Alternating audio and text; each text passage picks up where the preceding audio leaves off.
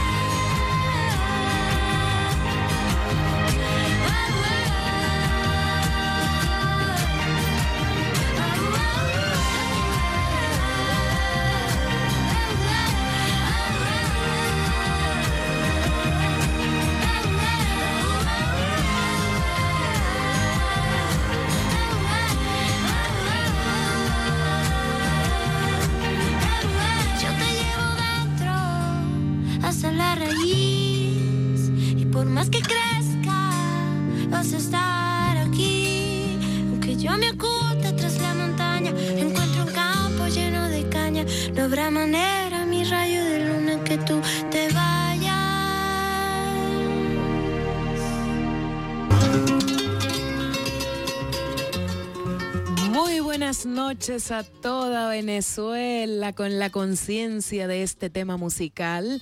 Empezamos en Clave Comunal, un programa donde le subimos el volumen a la participación popular. Estamos por Radio Nacional de Venezuela, la señal que recorre nuestra hermosa patria. Yo soy Nerlini Carusí, complacida de estar con ustedes esta noche, en este espacio dedicado a todas las personas que creen en la necesidad de juntarnos en comunidad para reproducir la vida. En clave comunal es un espacio que trae el sonido de la esperanza y la expectativa de la vida en comuna. En clave comunal suena desde los lugares en los que la historia se hace, desde la acera, desde el campo, al lado de los vendedores ambulantes, desde la cocina comunal, desde el local a pie de calle de un colectivo, desde el parque, desde la Casa de las Mujeres, desde el Centro de Diagnóstico Integral, el CDI, desde la escuela, desde las más de 3.500 comunas que hacen vida en Venezuela. Un programa de emociones, de luchas, de alegrías, de orgullo venezolano. En clave comunal, es producido por el Ministerio del Poder Popular para las Comunas y los Movimientos Sociales, pero es sobre todo un espacio del poder popular organizado en Venezuela para hablar sobre sus luchas, sus haceres, sus saberes y sus horizontes comunales. Si quieres aportar alguna clave comunal o si quieres hacernos alguna pregunta, puedes llamar por el 0212-731-3413 0212 731 3413 o si prefieres puedes escribirnos por la mensajería de texto a través del 0426 0426 414 8979. Repetimos, 0426 414 8979. Recuerden que también nos pueden encontrar por nuestras señales en Twitter, arroba comunas BE, BE de Venezuela, piso y arroba clave de colonial. Pensar en comuna. Hoy en nuestro enclave comunal nos acompaña una investigadora, activista y poeta chilena. ¿Qué tal? Ella es una de las autoras del libro Geopolítica del Pensamiento Original, contribución ético-pedagógica desde Simón Rodríguez para una aproximación descolonial a las realidades e identidades concretas de los sures globales. Este libro, editado por el Ministerio del Poder Popular para las Comunas y los Movimientos Sociales y presentado en la Feria Internacional del Libro de Venezuela este año. Paloma Grifero Pedemonte. La misma. es magíster en psicología educacional y es especialista en el Centro de Investigación de Estéticas Latinoamericanas, Ciela. Bienvenida a Venezuela, es la primera vez que está en nuestro país. Y espero que no sea la última. bueno, tiene varios días por aquí, ¿no? ¿Qué piensa de lo que dicen de Venezuela fuera de nuestras fronteras con lo que ha visto aquí o con lo que está viendo y viviendo, conociendo en Venezuela? Hola, muy buenas tardes a todas las personas que nos están acompañando. Bueno, muy buenas noches ya. Ah, buenas noches, es cierto. muy, muy agradecida de la posibilidad de, participar en este libro, de la invitación que se me hizo a, acompañar el bautizo. Yo no sabía lo que era un bautizo un libro, así que fue una muy hermosa sorpresa, ya les decimos lanzamiento. Y eh, me parece que estar aquí es un espacio de aprendizaje constante a propósito de las formas de, vida y, de existencia en este, en este país maravilloso. ¿Qué me ha parecido a propósito de lo que dicen afuera? Bueno, a los de afuera no les conviene difundir como, cuáles son los principios políticos que acá se manejan el agobio económico y el agobio eh, mediático que se ha dado por los poderes capitalistas extranjeros, eh, si son tan intensos probablemente es porque aquí las cosas se están haciendo bien.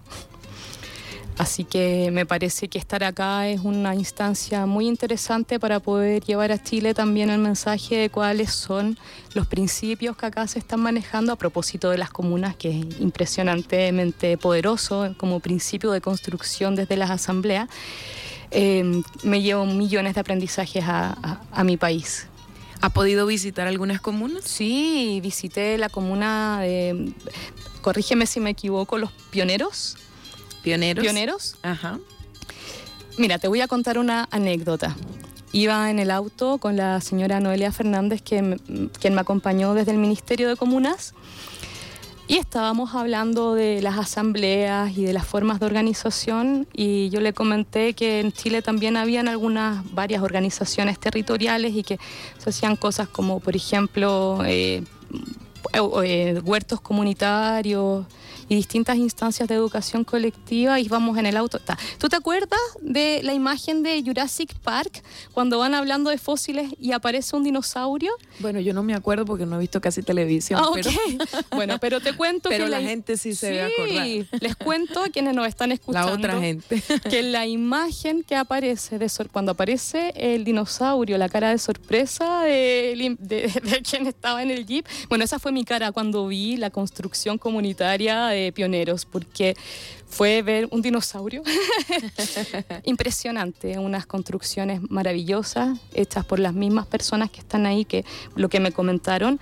Eh, y lo que me contaron ellos también en ese espacio. Ese es con el movimiento de pobladores. Exactamente, y fuimos con una delegación de diplomáticos sudafricanos, así que tuve la posibilidad de escuchar la presentación completa de cómo fue eh, construido eh, sus casas y sus edificios. Eh, impactante porque cada uno de los habitantes de ese lugar manejaba un discurso eh, tremendamente articulado, informado, culto a propósito de por qué, cuáles eran las razones políticas profundas de por qué estaban haciendo eso y la asamblea como una base fundamental para la organización de esa instancia. Ellos postularon, a, era una toma, postularon a, a un fondo para la construcción de sus casas y lo que nos contaron ahí es que todos los habitantes del espacio participaron de la construcción de sus propias casas. Cada uno tiene como familia su casa y el espacio abierto es un espacio común. De una limpieza, de una pulcritud y de un orden que me llamó muchísimo la atención porque denota la organización de base en conciencia de la interdependencia que ahí se habita. Y la solidaridad. Y la solidaridad, sin lugar a duda sin lugar a duda, y, del compromiso por el bienestar colectivo como, como la fuerza fundamental y base del desarrollo de su comunidad. Qué bonita experiencia. Yo los conocí, creo que como en el año 2013 por allí. Tuve la oportunidad de visitarlos y es una experiencia maravillosa porque nosotros en ese momento estábamos trabajando con todo el proceso de construcción de convivencia en los nuevos mm. urbanismos. Entonces, una dinámica sumamente interesante y sobre todo desde el punto de vista psicosocial, las relaciones, cómo se establecen y cómo también rompemos con, el tema de la colonización del gusto y lo que nos han impuesto de lo que significa ser o hacer estar en la ciudad. Es, es una experiencia maravillosa y ojalá todos tengan la oportunidad de conocerla con el movimiento de pobladores. Bueno, usted tiene una amplia experiencia pedagógica, no solamente en el área formal, sino en el área no formal. Esta tarde hace pocos minutos el presidente de la República, Nicolás Maduro, dijo una frase que a mí me, me movió mucho. Y él le hablaba a la juventud venezolana. Y le decía que la escuela debe ser el terreno donde se forman las ideas, donde se forman las ideas claras de nuestro país, y también de amor por la patria, sobre todo, decía el presidente Nicolás Maduro, en la escuela, en la universidad, en los espacios educativos. Debemos aprender a saber dónde estamos parados, pero sobre todo, escuchen bien, sobre todo, hacia dónde vamos. Por eso tenemos que cultivar, decía el presidente Nicolás Maduro, cultivar la crítica y la autocrítica permanente. ¿Cuál es el rol para Paloma Grifero que juega la educación en los procesos de transformación de la realidad, sobre todo para ir construyendo ese horizonte comunitario que bien ahorita contaba con la experiencia del movimiento de pobladores? Me voy a permitir el espacio para, leer una cita de Simón Rodríguez a propósito del bautizo del libro. Simón Rodríguez decía, cito, enseñen a los niños a ser preguntones para que pidiendo el porqué de lo que se les mande hacer, se acostumbren a obedecer a la razón, no a la autoridad, como los limitados, ni a la costumbre, como los estúpidos. Era muy rudo para escribir Simón Rodríguez, muy preciso además los jóvenes eh, y los espacios educativos, sin lugar a dudas, son los lugares donde se puede eh, generar las instancias de tener conciencia de la comunidad como el lugar de construcción de las identidades, de, las identidades desde lo que cada uno es y, desde ahí la noción de interdependencia. Es el lugar de la, construcción de la noción de la pluriversidad y de, lo, y de policromático, así como los bosques. ¿Tú has visto cómo son los, eh, los bosques de monocultivo? Terminan muriendo, matando la tierra. Para que exista vida se necesita la diversidad biológica. Para que exista civilización y cultura real necesitamos ser pluriversos y ser diversos como los bosques y la selva, donde sí se manifiesta la vida.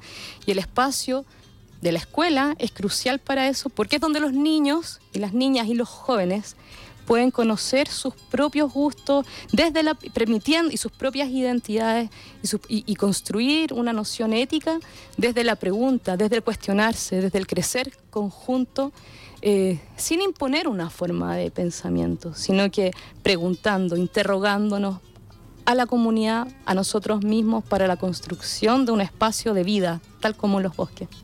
En la Feria Internacional del Libro, durante la presentación de este libro, Geopolítica del Pensamiento Original, que es una contribución en la que participaron ensayistas de siete países de América, América del Sur, usted decía que uno de los de las contribuciones más importantes del maestro Simón Rodríguez es que nos enseñó a que nosotros, a ver que nosotros no somos Europa, es decir, a que no somos modernos. Entonces, ¿qué somos? Somos naciones en construcción. Y somos naciones en construcción porque desde la, eh, desde la colonización fue negado una parte importante de, nuestra, eh, de nuestros habitantes del territorio. Cuando llegan acá los colonizadores, los indios, los indígenas, todos los pueblos que habitaban este espacio fueron eh, no solo segregados, sino que además les fue impuesta una forma de pensamiento moderno colonial, lo que se refleja hoy como capitalismo, porque no, el capitalismo es eh, homogenizante. Necesitamos estar bajo un mismo dominio de pensamiento. Eh, sin embargo, la construcción desde los pueblos, desde los territorios, la diversidad eh, eh, es fundamental para poder constituirnos como, como naciones. ¿Y cómo describiría usted ese horizonte comunitario, sobre todo para los comuneros y las comuneras que nos están escuchando? ¿En qué se diferencia, sobre todo, de la lógica moderna el, el horizonte comunitario? Bueno, y relacionando esta pregunta con la pregunta anterior, las cosas que planteaba, una de las cosas que planteaba Simón Rodríguez, algunas de las cosas, porque leerlo realmente hace volar la cabeza, así que lo ultra recomiendo a todos y todas quienes nos están escuchando es que para poder construir nuestras naciones necesitamos poder recuperar este espacio de conversación y de cultura de los pueblos originarios. Entonces es importante poder reconocernos también en la lengua que, que tenemos. Entonces, que el español sea la lengua de la construcción de la patria grande y nuestras lenguas originarias sea la construcción, desde ahí las identidades de la construcción de nuestra diversidad, tomando en cuenta, insisto, la interdependencia como el eje central. Y a propósito de las comunidades, va en la misma dirección. Todos tenemos voces diferentes que necesitan ser escuchadas. E, e, eso es fundamental porque finalmente el colonialismo nos impone la segregación y la comunidad es, la aparición de lo, de lo policromático. Allí cómo se trabaja el tema de las diferencias. Usted que ha tenido la oportunidad de viajar, estar en México, compartir con el maestro Dussel, eh, está, vive en Chile y ahorita conoce Venezuela, no sé si conoce otros países de América, pero ¿en qué se diferencian las políticas públicas en materia de educación pública en, en el tema pues de, ¿sí? de las pedagogías que se establecen, siguiendo como referente a Simón Rodríguez? Bueno, las políticas públicas en educación, en Chile en particular, eh, en educación básica tenemos tres formas de educación, que es la educación municipal, que es costeada por el Estado, propiciada por el Estado, la educación particular subvencionada, que es de financiamiento compartido, y las escuelas particulares privadas, que son financiadas por privados.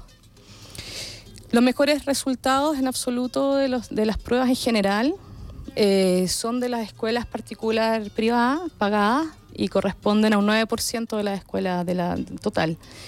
Eh, y educación universitaria, existen algunas eh, formas de financiamiento, créditos o voucher, pero no existe una educación pública, gratuita, de libre acceso como existe acá. Eh, eso es un tema importante porque cuando no hay un acceso a la educación de forma secundaria, universitaria, pública, popular, bueno, Simón Rodríguez decía que lo que no es popular realmente público para todo, entonces no es social. es decir, no es comunitario. No, es como, no, no sirve a la sociedad porque cuando tú entregas la posibilidad de una persona de tener una buena educación de base y una buena educación universitaria, un acceso público realmente a la educación universitaria, hay un compromiso con tu país. Cuando se estudia pagando por algo, el compromiso es conmigo. Necesito estudiar una carrera que me, que me permita poder mantener una calidad de vida, pero es, es, el individuo que estudia para sí mismo. Cuando hay una universidad pública de verdad con acceso, insisto, eso eh, exige también una retribución ética al país que te dio la posibilidad de desarrollarte en lo que amas. ¿Y cómo se trabaja el tema de los contenidos? Sobre todo, porque por ejemplo decía Rafael Bautista, cuando uno entra en la universidad, lo resetean o más bien lo moldean para ser moderno.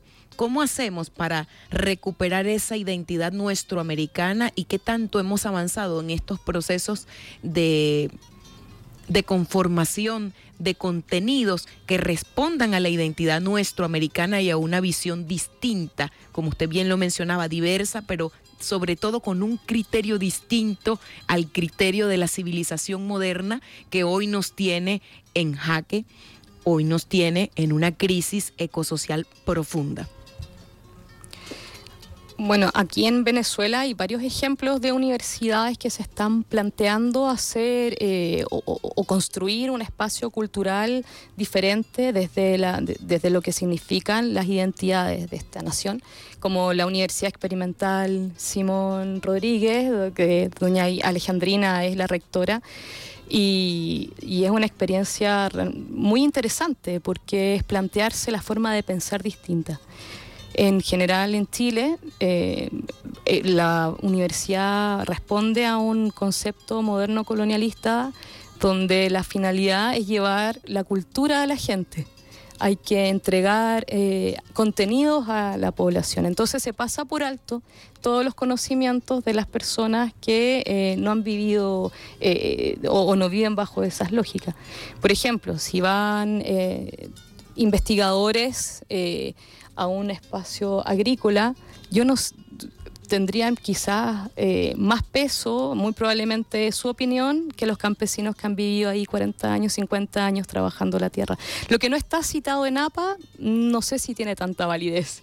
Entonces, las universidades, por ahora la mayoría, por lo menos en Chile, reproducen el mismo moderno, el mismo este, sistema de pensamiento moderno colonial, donde lo que está en libro es lo que vale. La cultura oral, el conocimiento del pueblo, eh, no, es cultura propiamente tal y hay que poder eh, instruir a esas personas en, los grandes pensadores europeos y, gente eh, con terno y corbata. Claro, esa es una lucha que se viene dando también en Venezuela, porque como dicen los maestros de coloniales, la ciencia es un territorio en disputa y es imposible que haya un diálogo de saberes real, aunque digamos que estamos trabajando de igual a igual, cuando la ciencia se asume como el conocimiento verdadero y los demás como conocimientos atrasados. Bueno, vamos a hacer una pausa a escuchar algunas identificaciones de Radio Nacional de Venezuela, pero al regreso continuamos en esta mena conversa con Paloma Grifero, investigadora, activista y poeta chilena, que nos acompañó en la Feria del Libro y hoy está aquí con nosotros en Clave Comunal. Es momento de hacer una pausa de En Clave Comunal. En Clave Comunal. Estamos de vuelta con más de Enclave Comunal.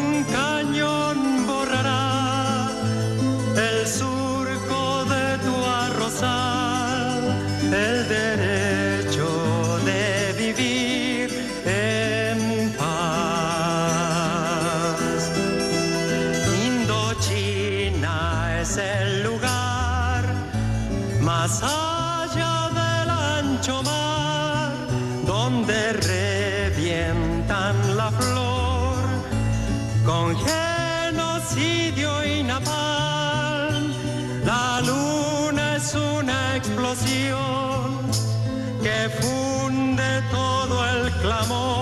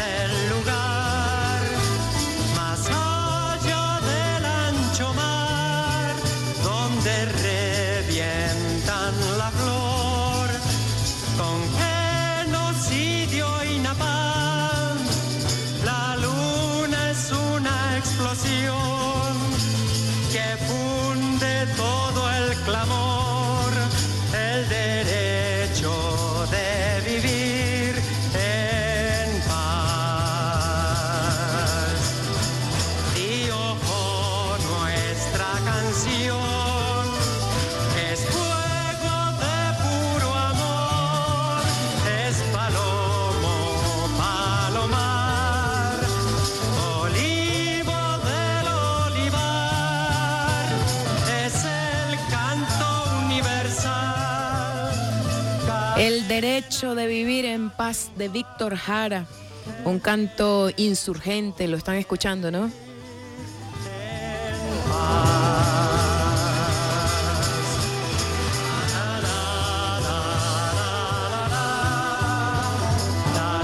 Un hermoso canto con una línea de dignidad sobre el derecho a vivir en paz, pero no un mensaje pacifista despolitizado, es un canto de denuncia contra las agresiones y el intervencionismo estadounidense que amenazaba en ese momento y que todavía hoy amenaza a los regímenes socialistas en el mundo.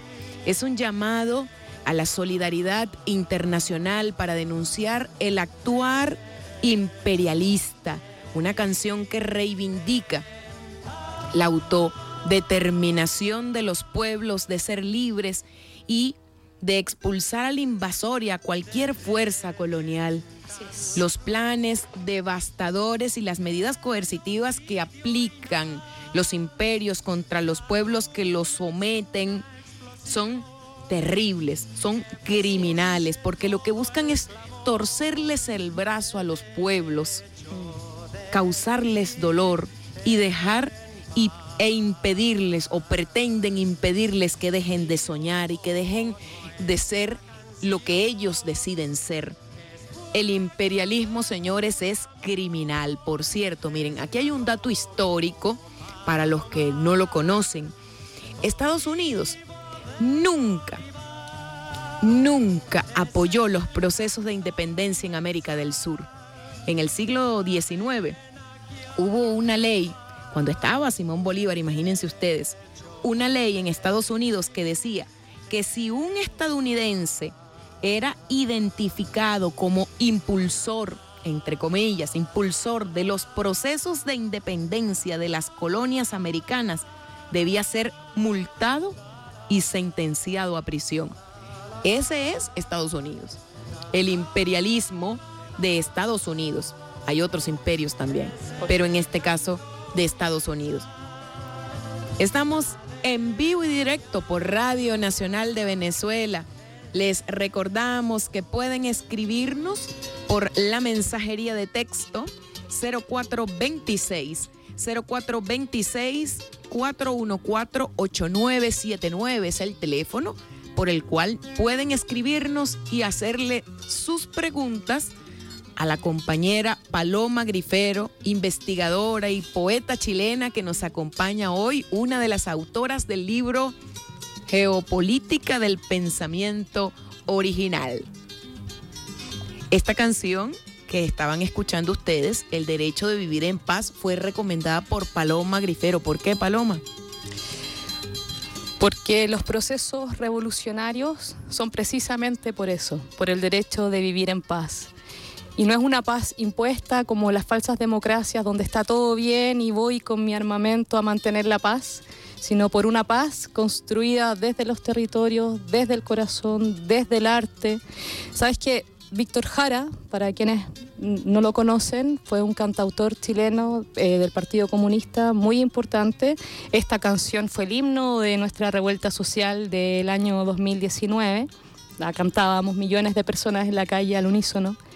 A él lo masacraron en dictadura prontamente y muy luego después del golpe y fue sumamente simbólico porque le destrozaron las manos a martillazo. Apareció su cuerpo tirado. Y esa misma violencia imperialista, eh, simbólica, se vio también durante el 2019 y todavía tiene repercusiones y, estoy un, poco emocionada porque hoy me enteré de una noticia muy triste. Durante la revuelta, en las manifestaciones, eh, se apuntó a policía, apuntaba a los ojos y hubo dos personas que quedaron completamente ciegas eh, una de ellas senadora actualmente, y, en, y, más de 480 personas con daño ocular. Perdieron un ojo. Y hoy eh, eh, se suicidó un, una, la quinta persona con daño ocular. Y eso es un golpe muy fuerte para, para todo un país, porque finalmente todavía no hemos podido conseguir el derecho de vivir en paz como le hacen a Venezuela con todas las medidas coercitivas que incluso en medio de la pandemia de COVID-19 le aplicaron a, a, Venezuela más medidas coercitivas. Sí, bueno, el imperialismo necesita defender sus principios hegemónicos homogenizantes, donde impide la relación entre personas, porque el capitalismo impone una relación de personas con cosas, invisibilizando a los individuos y a los sujetos. Y el derecho de vivir en paz, la revolución es poder construir una historia desde la asamblea entre personas, donde las cosas sean un espacio de justificación para la unión y no un lugar de intercambio. O sea, no un lugar, perdón, que nos divida. Nosotros necesitamos empezar a construir nuestras propias sociedades y nuestras propias formas de intercambio donde la vida sea lo vital y no el objeto de pertenencia. De ese horizonte comunal nos habla la comunera Yorcibet Rodríguez, que nos envió su mensaje para que usted le escuche y para que le escuche el pueblo de Venezuela. Un mensaje, saludo. Ella es desde nos habla desde Punta de Mata, en el estado Monagas. Soy Jorcibé Rodríguez de la Comuna Espada de Bolívar, del municipio Ezequiel Zamora, el estado Monagas. Aquí agradecida por la invitación que nos han hecho para compartir nuestras experiencias. Y somos una comuna que está conformada por 12 consejos comunales, los cuales todos están activos, de los cuales 10 ya han cargado proyectos en el sistema 5 para el financiamiento. Estamos conformados por 3.000 familias. Tenemos ahorita la bendición de que fuimos acreditados para una granja integral. Estamos ahorita con 10 cerdos que nos donó la gobernación. Tenemos ya rastreada 5 hectáreas para sembrar diferentes rubros, pimentón, auyama, melón, maíz, frijol, caraota, que también fuimos financiados con una hectárea de caraotas para esa granja integral. Y bueno, aquí compartiendo las experiencias que tenemos, pues, sembrar esas hectáreas con un sistema agroecológico para ver el rendimiento de lo que en realidad nos produce. También hacemos nuestras asambleas semanales, tenemos lo que es los lunes la- las asambleas con lo que es parlamentario y los miércoles las asambleas generales de la comuna, donde compartimos y debatimos las inquietudes de cada comunidad y para ponerlos al día en referente a los temas que llegamos, para darles la información a ellos. Nos reunimos debajo de una mata, en cualquier espacio, la comuna cuenta también con su casa comunal, pero nosotros también llevamos las asambleas a cada sector, para que cada sector esté inmerso en lo que es la comuna como tal y manejemos la misma información que tenemos todos.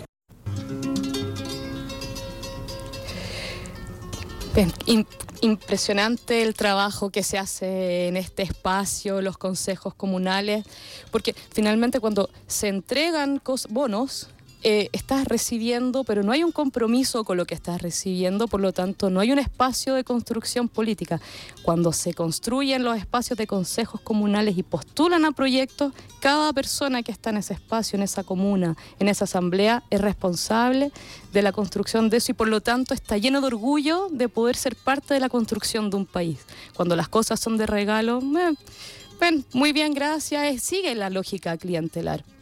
Pero cuando yo soy responsable de la construcción de mi propio espacio, con mi comunidad que me configura como sujeto político, como comunidad política, sin lugar a duda el orgullo es distinto y la necesidad de plantearse como sujeto político es fundamental. Y las comunas se hace y cada uno se siente orgulloso, orgullosa de lo que ha construido. Y lo que nos dice Yorcibet Rodríguez, el tema de los alimentos está en el centro. Es decir, ¿cómo hacemos para alimentarnos? Poder empezar a trabajar y como usted decía, no con el monocultivo, sino comenzar a trabajar el tema desde la agroecología, empezar a integrarnos y a relacionarnos de una manera diferente, distinta, diría Juan José Bautista, de una manera distinta con la madre tierra. Por supuesto, y una forma de sentirnos parte de la, de la madre tierra, conociendo también cuáles son los propios productos que podemos establecer desde ahí. Si tenemos autonomía alimentaria en un territorio, eso es imposible de hacer asedio. O sea, necesitamos primero alimentarnos, construir nuestras casas, y eso logramos la independencia y ahí la revolución se consolida como un espacio que es impenetrable. Ahora vamos a escuchar a Richard Colmenares de la comuna La Carolina en el estado Barinas, ¿ah? de punta a punta, porque ahorita estábamos con Oriente y ahora nos vamos con una comuna llanera. Un ejemplo de lo que significa vivir en comuna. La comuna tiene la palabra.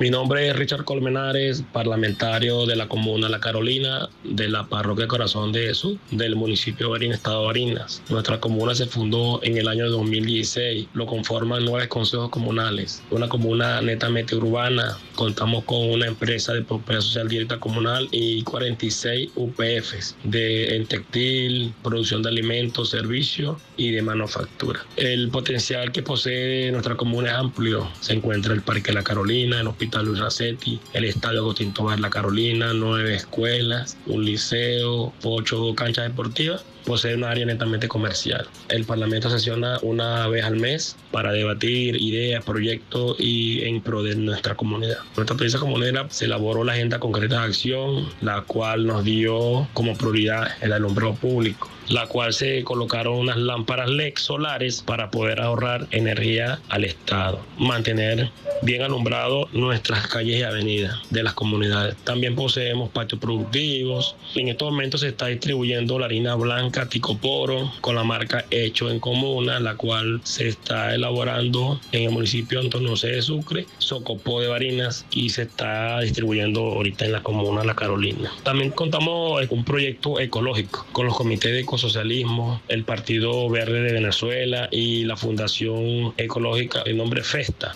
dando a conocer la zona eco comuna La Carolina por medio de mensajes, algunos murales ambientalistas y ecológicos. También un proyecto de recolección de desechos sólidos y reciclaje, la cual nos estamos reuniendo la comuna para darle los toques apropiados y que sea un proyecto rentable y factible. Tenemos dos radios comunitarias, una sola creo que está operativa y tenemos esa propaganda en la radio. Estamos pronto en salir al aire con un programa comunal que se le colocó por nombre de Tertulia Comunal La Carolina. Impresionante, tienen de todo, son absolutamente autónomos, eh, alimentación sustentable, hasta su propia radio, un sistema de iluminación para su seguridad. Y eso hay que eh, poner en, eh, sobre el tapete que no es algo que se impuso desde arriba hacia abajo, sino que se configura como un mundo donde caben muchos mundos, como dicen los zapatistas, porque es un parlamento que decía una asamblea una asamblea donde se desarrolla la democracia participativa, deliberativa, vinculante. Es un espacio, como dice Simón Rodríguez, o inventamos o erramos. Y, es un lugar de, donde, donde está presente desde la asamblea lo auténtico, un, reflejo, un sentir profundo, es un, un espacio de invención. Y en este momento necesitamos inventar, reinventarnos, con reconocernos y reconocernos desde lo que somos para poder establecer estas comunas como la que menciona eh, el compañero Richard, Colmenares. Un, un ejemplo realmente de organización. Territorio Vivo.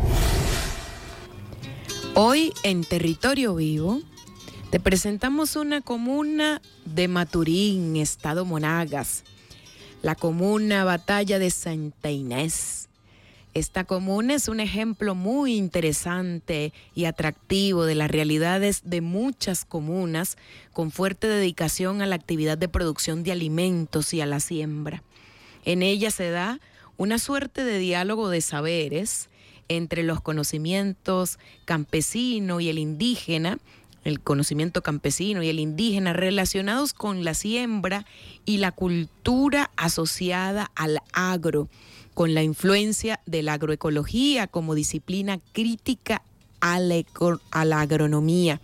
Aunque también permanece la lógica de la ciencia que viene de la agricultura, que es la tecnificación, pues a veces con discurso agroecológico, a veces no, es decir, comienza a ser un espacio de debate de ideas en la praxis y esos espacios son fundamentales para construir nuevos paradigmas acerca de la agricultura que no sean complacientes, sino reales. Esto es, que se puede ir tomando y tamizando entre las diferentes experiencias agrícolas para lograr nuevos conocimientos que nos permitan poder vivir. En la comuna Batalla de Santa Inés existen experiencias muy importantes, tanto de prácticas de trueque e intercambio, como de diversidad de rubros de compromiso con las poblaciones que hacen vida en la comuna y comunidades asociadas allí en Maturín, Estado Monagas. Porque no solo está en debate la generación de alimentos, como bien mencionaba la investigadora Paloma Grifero, sino que se imbrica con toda la relación de intercambio, que es una parte profundamente humana del acceso a los alimentos. Un tema bien interesante son el acceso a las fuentes de agua. El oriente del país, recuérdenlo bien, pudiera tener un déficit de agua importante en el futuro con la crisis ambiental planetaria. Maturín, como agua superficial, es alimentada por el río Guarapiche, que viene desde las puertas de Miraflores y varias comunidades toman agua del río Guarapiche. Es importante conocer la ecología hídrica de este río, ver su importancia y sus posibilidades de ser sustento de la vida urbana y también sustento de estos procesos agrícolas comunales que se están dando allí. Como probablemente hay opciones de agua subterránea, también es importante que los comuneros conozcan cómo funcionan los flujos de agua subterránea, sin olvidar que el oriente venezolano siempre tiene latiendo el potencial crecimiento de la industria petrolera, que como toda actividad minera demanda mucha agua potable. El tema del agua es un tema que las comunidades deben abordar en escenarios críticos y no críticos. Esta comuna, la comuna Batalla de Santa Inés, podría compartir su experiencia en otras regiones de nuestro país. La comuna Batalla de Santa Inés está integrada por 12 consejos comunales, una docena de consejos comunales. Santines 1, Santines 2, Santines 3, 3A, imagínense, 3B, Santines 4A, 4B, Santines 5, El Milagro, Villas del Parque Sur, Brisas de la Laguna, Floresta 1 y Floresta 2. Esta comuna tiene un territorio de unas 500 hectáreas dedicadas Wow. para la agricultura, siembran maíz para semilla, frijol para semilla, también producen hortalizas como ají dulce, pimentón, tienen berenjena, elaboran bioinsumos y biofertilizantes, además de abono orgánico sólido fermentado. La mayoría de los proyectos que tiene la comuna Batalla de Santa Inés allí en Maturín desde el punto de vista agrícola vegetal, está en concordancia con las buenas prácticas agroecológicas que están establecidas en el plan de la patria. Es decir, que buscan que sean amigables con el ambiente. Los comuneros de la batalla de Santa Inés tienen una escuela de formación agroecológica integral desde la que a través de prácticas ancestrales han logrado ir cambiando los paradigmas tradicionales e ir sustituyendo también el monocultivo. En esta comuna, la batalla de Santinés, en Maturín, se toman decisiones en asambleas una vez por semana, pero si se presenta una situación extraordinaria, pues se hace una reunión de emergencia. Se plantea el tema y la gente vota. Por su ubicación geopolítica, esta comuna, la Batalla de Santa Inés, tiene una relación estrecha con otras comunas de alta vocación agrícola. Renacer de la Patria, Espada de Bolívar y El Rosillo son con las que más intercambian. Bueno, a los pobladores de la comuna Batalla de Santinés en Maturín, Estado Monagas, allí en el oriente del país, les gusta el calixo, ay, cómo no. y les encanta comer frutas de estación, ay, sí, son deliciosas. Deliciosa. Casabe y cachapa. Cachapa. ¿Qué le parece esa experiencia? Bueno, eh, impresionante. La experiencia de las comunas y, de las asambleas habla de una responsabilidad con su comunidad que, es eh, incuestionable. O sea, estar dispuestas, dispuestos a juntarse una vez a la semana a construir conocimientos nuevos y también, como tú mencionabas, no solo construir nuevos conocimientos, sino que traer a la luz los conocimientos que fueron velados por la colonia y, después, posteriormente, por el capitalismo, los conocimientos antiguos, conocer qué es lo que se puede producir en cada territorio, conocer cuáles eran las costumbres, los, los ríos, cuáles son sus trayectorias. La forma de trueque, esos son conocimientos que sin lugar a duda hablan de una decolonialidad. El capitalismo es un monstruo que necesita consumir, consumir todo lo que tiene eh, al alcance para poder seguir reproduciéndose. Sin embargo, nosotros vivimos como seres humanos durante miles de años sin capitalismo y sobreviviendo.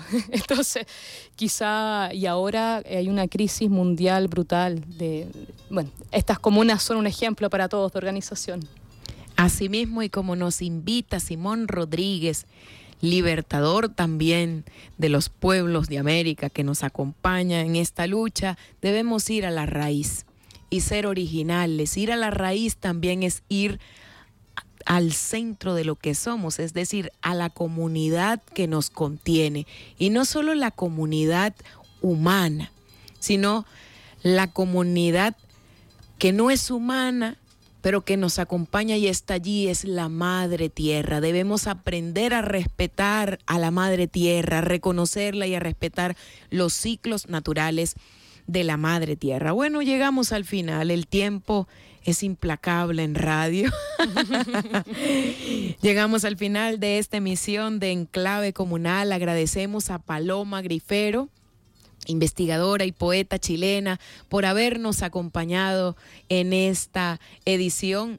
Tiene medio minuto para que le envíe un último mensaje al pueblo venezolano.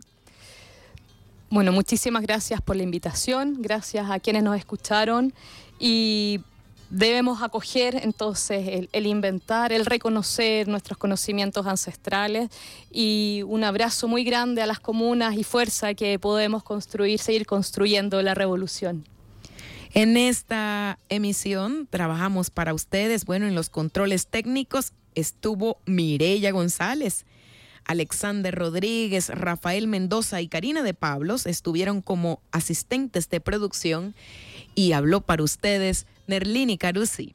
Que ustedes tengan muy buenas noches y nos oímos el próximo martes en Clave Comunal.